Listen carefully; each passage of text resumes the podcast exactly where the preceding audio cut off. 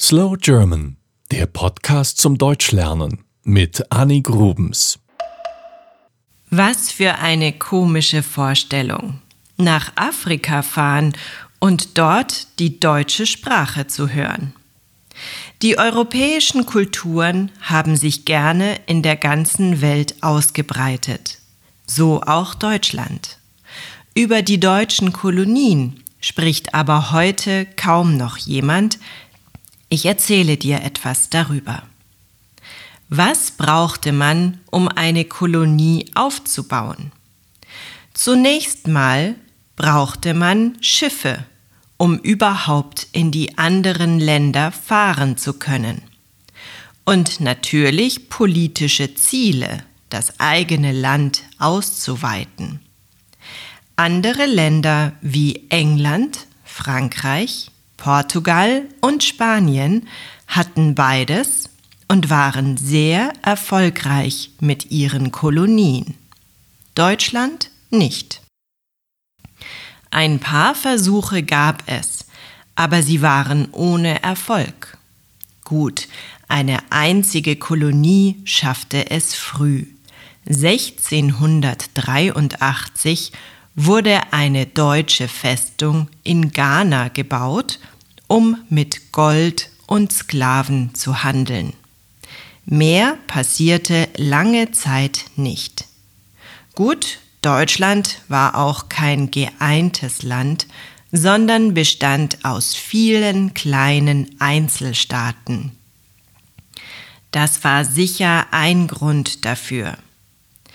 Erst 1871 wurde das Deutsche Reich gegründet.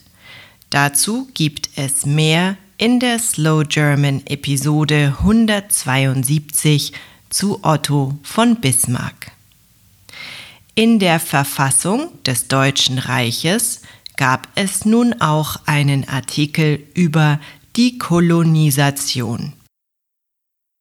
Also war der politische Wille jetzt da. Schiffe hatte man mittlerweile auch. Reichskanzler Otto von Bismarck war aber nicht begeistert vom Gedanken der Kolonien.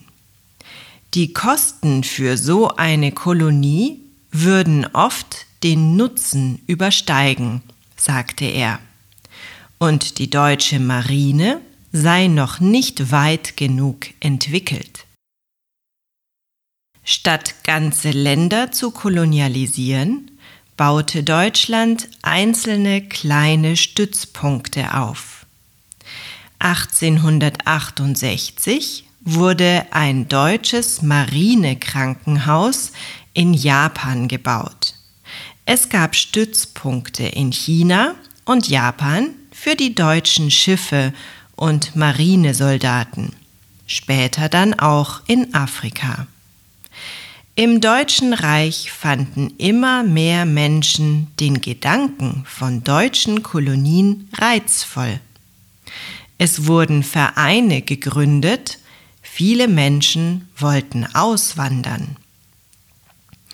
Nach der Reichsgründung im Jahr 1871 wanderten pro Jahr ungefähr 200.000 Menschen aus viele von ihnen nach Amerika.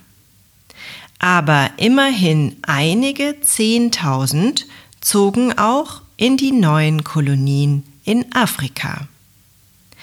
1884 gab es dann eine aus heutiger Sicht skurrile Konferenz in Berlin.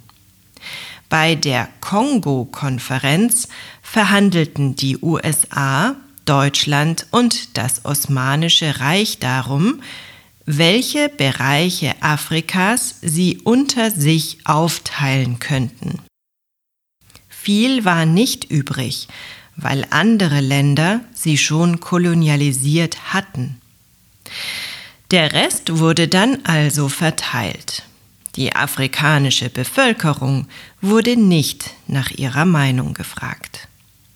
Und so reisten einige Kolonialherren nach Afrika und nahmen sich das Land. Entweder sie kauften es für wenig Geld oder sie nahmen es sich mit Gewalt. So lief es oft ab. Privatmenschen, das waren meistens Kaufleute, gingen ins Ausland. Dort bauten sie sich etwas auf und baten dann Deutschland um Schutz.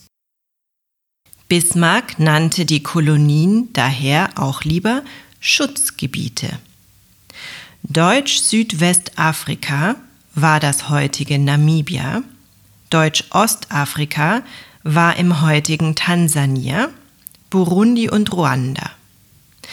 Man schickte Polizisten und Beamte in die neuen Kolonien, baute Schulen, Kirchen und Kultureinrichtungen. Auch christliche Missionare waren unterwegs, um die Menschen in Afrika vom christlichen Glauben zu überzeugen. Was gab es noch? In Afrika noch Togo und Kamerun. Im Pazifik Deutsch-Neuguinea und Deutsch-Samoa. Dort baute man Kaffee, Kakao und Kokosnüsse an. In den Kolonien gab es nun mal viele Dinge, die es in Deutschland nicht gab. Für den Handel waren sie also sehr interessant. Einen Gewinn brachten die Kolonien aber dennoch nicht.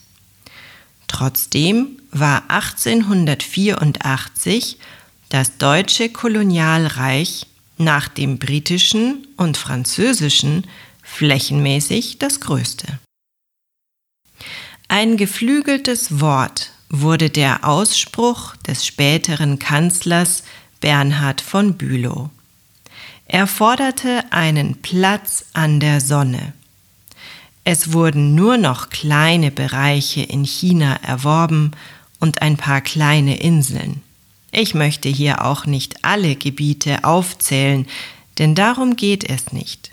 Wichtiger ist, was eigentlich der Gedanke hinter diesen Kolonien war. Man wollte zum einen einen Vorteil für Handelsbeziehungen. Das kann ich noch verstehen, wenn man es fair getan hätte. Zum anderen wurde aber kaum Rücksicht genommen auf die Menschen, die bereits in diesen Ländern lebten. Und damit sind wir bei der dunklen Seite der deutschen Kolonialzeit. Die Deutschen kamen zum Beispiel nach Deutsch-Südwestafrika und machten sich dort breit. Sie nahmen sich mit Gewalt, was sie haben wollten.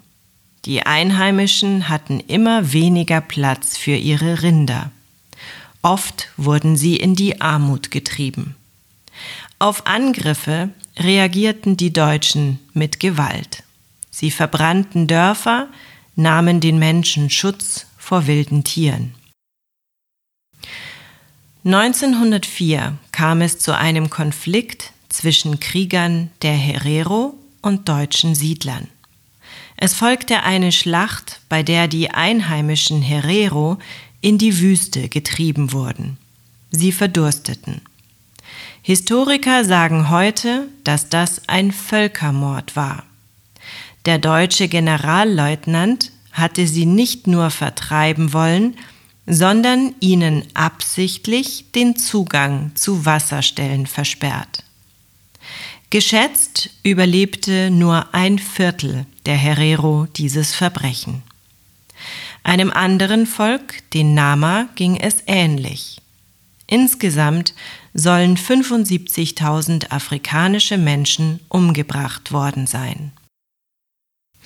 Die Deutschen lernten zwar aus diesen Kriegen und stellten ihre Politik um, aber lang dauerte die Kolonialzeit dennoch nicht mehr.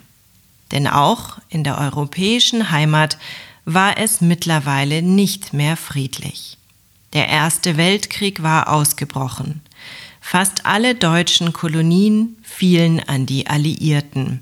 Das besiegelte der Versailler Vertrag im Jahr 1920. Im Zweiten Weltkrieg dann plante Adolf Hitler eine Kolonialisierung Afrikas. Zum Glück wurde dieser Albtraum nie wahr. Und heute? In Namibia gibt es noch knapp 20.000 deutschsprachige Bewohner. Die namibische Armee arbeitet mit der Bundeswehr zusammen.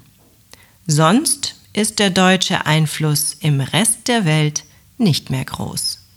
Das war Slow German, der Podcast zum Deutschlernen mit Annik Grubens. Mehr gibt es auf www.slowgerman.com.